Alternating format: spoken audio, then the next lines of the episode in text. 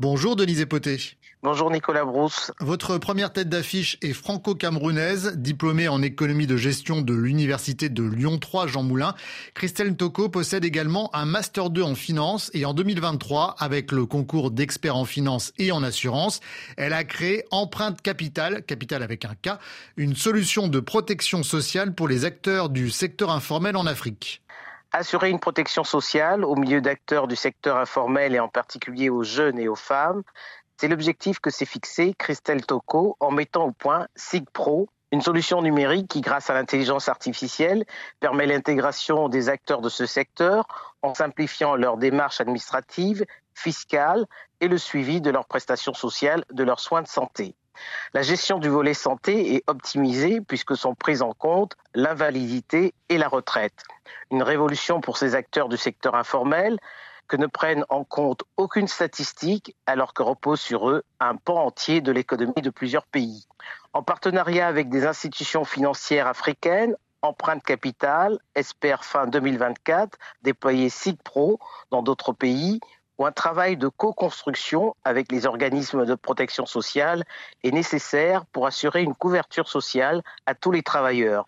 SIGPRO permet une augmentation des recettes fiscales, une transparence accrue dans la gestion des fonds publics et une optimisation des ressources budgétaires. Ces bénéfices contribuent à renforcer l'efficacité et l'efficience des opérations financières du gouvernement, ainsi qu'à instaurer la confiance des citoyens dans la gestion des fonds publics. La plateforme est accessible sur smartphone et intuitive pour tous, sécurisée, elle est adaptable aux spécificités et aux besoins de chaque pays. Votre seconde tête d'affiche, Denise, est elle originaire du Sénégal, titulaire d'une maîtrise en sciences économiques et sociales, option banque, assurance et finance. Gora Gay a choisi de démocratiser les soins de santé en Afrique en contrôlant le circuit d'approvisionnement des appareils médicaux. Après le succès remporté au Sénégal, le jeune chef d'entreprise va mettre le cap sur l'Algérie, le Mali, le Cameroun et le Congo. En raison du coût des soins de santé en Afrique, l'ambition de Gora Gay et de ses deux associés était d'équiper gratuitement des hôpitaux en Afrique. Grâce à la force de leur réseau, ils ont choisi de mettre à la disposition des populations des appareils de santé à des coûts défiant toute concurrence. Au Sénégal, des appareils de mesure de glycémie sont proposés à moitié prix.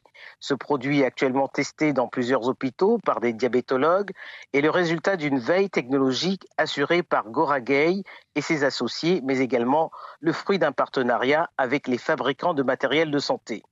Les deux prochains chantiers concerneront la création d'unités de production, de stockage, puis de fourniture d'oxygène à partir de l'air ambiant, mais également la création d'unités de dialyse itinérantes à travers le Sénégal afin de désengorger les hôpitaux de la capitale.